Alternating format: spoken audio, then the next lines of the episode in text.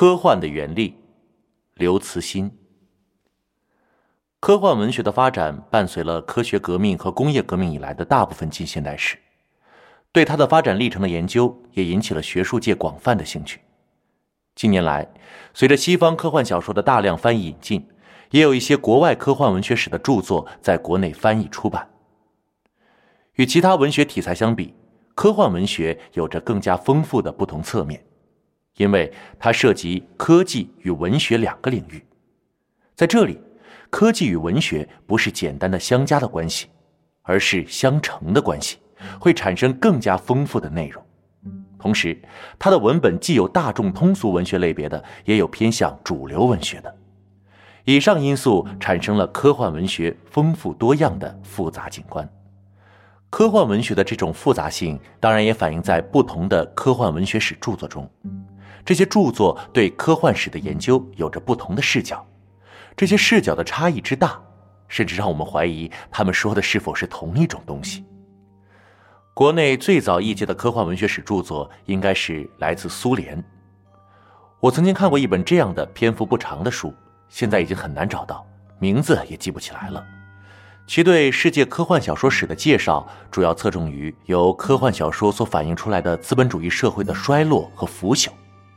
这本书最有意思的地方是对像《一九八四》这类政治性较强的作品所做出的另一种解读。国内后来译介的比较有影响的著作是冈恩的《科幻之路》，主要是通过对具体作品的展示和分析来勾勒科幻文学的发展历史，很具体形象，对国内科幻研究和创作都有一定的影响。再晚些有亚当·罗伯茨的《科幻小说史》。从宗教的角度来研究科幻文学的历史，认为科幻小说的出现和发展与基督教新教有重要关系。奥尔迪斯的《亿万年大狂欢》作为西方科幻经典译丛的译本在国内出版，这部被认为是科幻文学史研究的重要著作。但奥尔迪斯作为科幻文学新浪潮运动的主要作家之一，是个典型的文青，纯粹从文学角度研究科幻史。在长达六百多页的洋洋巨著中，像阿西莫夫和阿瑟·克拉克这样的现代科幻巨头，在其中只占了寥寥十几页，且笔调极尽轻视与不屑。我们面前的这本《交错的世界》，是目前在国内翻译出版的唯一一部从科幻的视角写出的科幻文学史。本书生动地展示了科幻小说是如何在科学技术发展的大背景下诞生和发展的。书中叙述了不同阶段科技的发展对科幻小说的影响，从蒸汽机到计算机，从牛顿力学到相对论，这些影响深刻地决定了科幻文学的走向。本书研究了科幻文学形态的变化与当时科技大发现和发明的密切关系。特别值得注意的是，在本书的结尾有两个表格。其中之一列出了科幻小说中出现过的主题，每一个都与科技密切相关，同时列出了与每个主题相对应的代表作品。第二个表格很长，名为《西方文明、科学、技术与科幻小说大事记》，列出了从史前火的应用到 iPad 问世之间整个文明史中的主要科学和技术进步以及重大的历史事件。同时列出了相应时期代表性的科幻作家和作品。作为一名科幻作家和老科幻迷，读这本书时有一种扑面而来的亲切感和归属感，像在看自己的少年和青春。这种感觉在阿西莫夫为本书第一版所写的序《我爱你科幻》中也有所体现。这倒不是说欧美的科幻文学史与中国的相似。事实上，两者有很大差异。这种相似是在精神上和情感上的。本书准确地再现了科幻小说黄金时代的时代特征。那时，世界已经进入电气时代，技术开始显示出它改变生活和世界的巨大力量，并带来日新月异的变化。同时，科学也在产生着革命性的突破。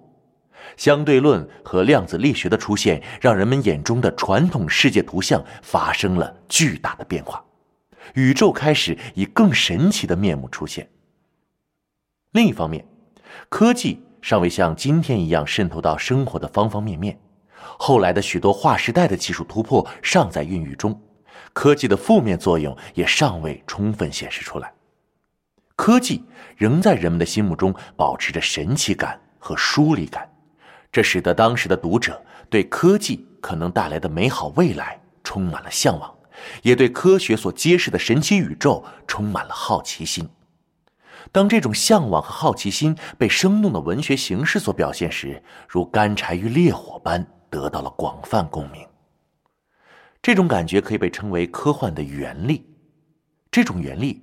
像一种神奇的催化剂。不得不指出的是，科幻黄金时代，特别是初期的很大一部分作品，在今天看来，无论是从故事性还是文学性上，都是相当拙劣的。但原力这种催化剂可以化腐朽为神奇，让这些作品在科幻读者的眼中焕发出无穷的魅力。这种感觉，每一个科幻迷读者都经历过，且不分国籍和地域。我清楚的记得上世纪七十年代末和八十年代初读到的那些科幻小说，其中许多即使以当时的标准看，也都故事简单平淡，人物平板，文笔粗陋，但仍然很让我着迷，因为那里面有科学幻想。现在还清楚的记得当时看过的每一篇这样的科幻小说。比如上世纪七十年代末的《科学画报》上刊登过一篇译自东德的科幻小说《神秘的马西娜》，说一个机器人从银行抢了钱后扔进垃圾堆，被追捕直到没电被抓。整个故事呢没有什么悬念和转折，十分平淡无趣，更谈不上什么文学性。但我当时很喜欢这篇小说，就因为其中有机器人。阿西莫夫曾经说过一句很让人吃惊的话，大意是：需要给年轻人提供大量的粗陋单纯的科幻小说来阅读。这话在今天看来确实不可理解，这里面就有科幻原力的因素。他在本书第一版的前言中生动地描述了那种感觉。我只是一个爱看科幻小说的孩子，从阅读中。体会到了那种莫名的快乐。我嫉妒那个孩子，因为后来我再也没有体会到那种快乐，也不再有这种指望了。我也经历过其他带给我快乐的事情，但没有一个能带来不掺任何杂质、让人全身心投入的彻头彻尾的快乐。当你伸手去拿一本新出的科幻杂志，攫住它，捧着它，打开它。读啊读啊读啊，你才能体会到这种快乐。这是一种由衷的快乐，因为它与日历相关。随着日子一天天过去，你心中的渴望越来越强，直到新一期杂志拿到手的宝贵瞬间，这种渴望变成了一种痛苦的狂喜。童年时读到的那些科幻小说，至今还留在我的脑海里。发出比太阳还要耀眼的明亮光芒。这段描述就像是我自己在回忆，这种铭心刻骨的感觉很难向外人说清楚，我也很少对别人说起，怕被笑话。但科幻迷之间是可以理解的。现在我们与阿西莫夫已经阴阳两隔，但原力让我们跨越时间，心灵相通。那时。力与我们同在。科幻原力还具体体现在书中所述的黄金时代科幻小说的文学特点上，书中对此有精到的论述。在科幻小说中，想法比什么都重要，而场景比人物更重要。人物只是传达想法的精炼了的工具。在科幻小说中，人物的复杂性或敏感性并不重要。重要的是从宇宙的视角来看它的存在是否合理，它的观点与我们所知的统治世界的物理法则是否冲突。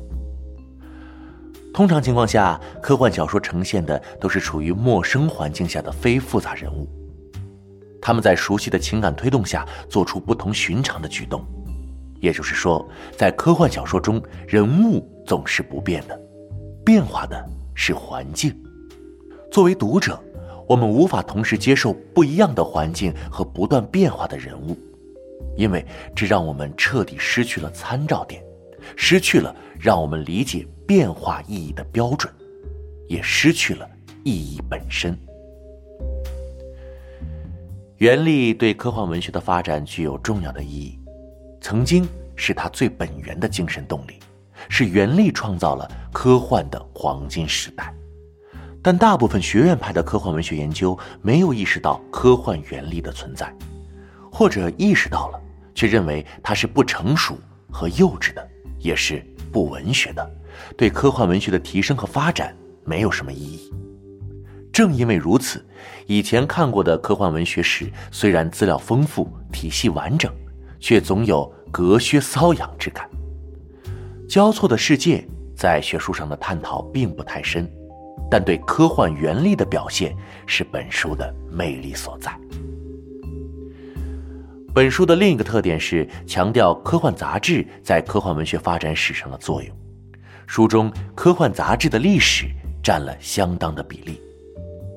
科幻文学可以分为两个时代，在专业科幻杂志出现以前，科幻文学也取得了长足的发展，出现了像凡尔纳和威尔斯这样的大师，还出现了大量的传奇式科幻。但这个文学题材并没有独立的自觉，科幻小说借助以前的哥特小说、探险小说和侦探小说框架运行，甚至连科幻小说这个名称也没有出现。科幻小说作为一种自觉的文学题材的出现，是以科幻杂志的出现为标志的。首先，杂志聚集和造就了读者，如书中所述。根斯巴克最初的一大发现是科幻读者的热情和投入，那是亟待表现的天生科幻迷的特质。就好像一群被人遗忘的海外犹太人流散到了一个国家。由于散布各地，谁也不认识谁。如今，通过惊奇故事，每个人都找到了自己的天堂。他们可以在精神上聚集在一个新的犹太人区当中，温习他们早已忘却的宗教仪式。在这一点上，国内科幻文学的发展历程也与之十分相似。中美科幻发展史的另一个相似之处是，他们在作为一个自觉的文学题材发展的早期，都具有强烈的科普倾向。惊奇故事和新奇科幻的科普取向相当直接和明显。当时的科幻作家和读者交流谈的也大多是科技内容。最早期的科幻迷组织直接就叫“科学通讯俱乐部”，如书中所述，“科学通讯俱乐部”。于一九三零年成立，该俱乐部致力于推动科学的发展，在大众当中普及科学，最终达到人类的完善。根斯巴克认为，科幻小说的主要功能是培养科学家，这个想法得到了许多人的推崇。后来的坎贝尔所宣扬的科幻理念也与此十分相似。国内科幻曾经使出吃奶的力气，把科幻与科普分离开来，但矫枉过正，以至于有意或无意的忽略美国科幻的这一重要阶段。科幻的科普取向不能简单的认为是对这一文学题材的工具化，更可能是吃饱的三个包子中的第一个，不可能只吃后两个。但。对于科幻杂志与科幻文学的发展的关系，国内与美国也有着一个值得注意的重大差异。惊奇故事和新奇科幻这样的杂志确立了现代科幻小说基本的创作理念的发展方向，与之前的传奇式科幻渐渐分离开来。在坎贝尔的新奇科幻周围聚集的作家们都遵循同样的创作纲领。中国的新奇科幻，也就是科幻世界。它的周围也曾经聚集着中国科幻的主要作家群，但并不存在一个共同的纲领。按照相关人士的说法，当时美国科幻杂志有一定的数量，而现在中国基本上只有这一家。如果科幻世界提出创作纲领，则有作茧自缚，使中国科幻文学失去多样性的危险。这也许是事实，但这个差异对中国科幻文学的影响还有待研究。最后，本书的作者把目前科幻文学的衰落也归结于杂志的式微。没有了杂志作为中心，科幻小说将不再是一个统一体，新浪潮科幻就是一个征兆。当科幻小说分解为上百个不同的市场，分解为上千个独特的不同视野，它所依赖的那种众口一致的未来观和哲学立场也会崩塌。作为一个老科幻迷和由此成为的作家，我翻开这本书后，立刻对自己说：“哇，他是我们的人。”这种想法无疑是狭隘和浅薄的。好在本书的作者并非我这种狭隘的科幻原教旨主义之人。冈恩对以后来的新浪潮运动为代表的科幻文学的多样性发展都给予了正面的评价，承认了他们的价值。这在他之前编撰的《科幻之路》中也有明确的表现。要指出的是，这种宽容性在《亿万年大狂欢》中是不存在的。同时，冈恩也以豁达和坦然的心态面对科幻文学的衰落。科幻小说仍处于变化之中，它仍在不断变化。当它到达最后的终点时，且不管这终点在哪里。它已不再是科幻小说，在那之后，未来的发展将是模糊不定的。科幻小说的漫长旅程，从荷马到汉密尔顿、海因莱因、赫伯特，再到哈兰·埃里森的如同奥德赛一般漫长的历程，即便没有到达终点，也到达了一个休憩地，一个坐下来思考的时候。明天，这个无尽的旅程将再次开始。不管世界科幻的未来是怎样的，科幻在中国才刚刚开始它那奥德赛一般漫长的旅程。它将用想象力创造出属于中国的另外的世界。原力与我们同在。二零一七年一月二十一日，于阳泉。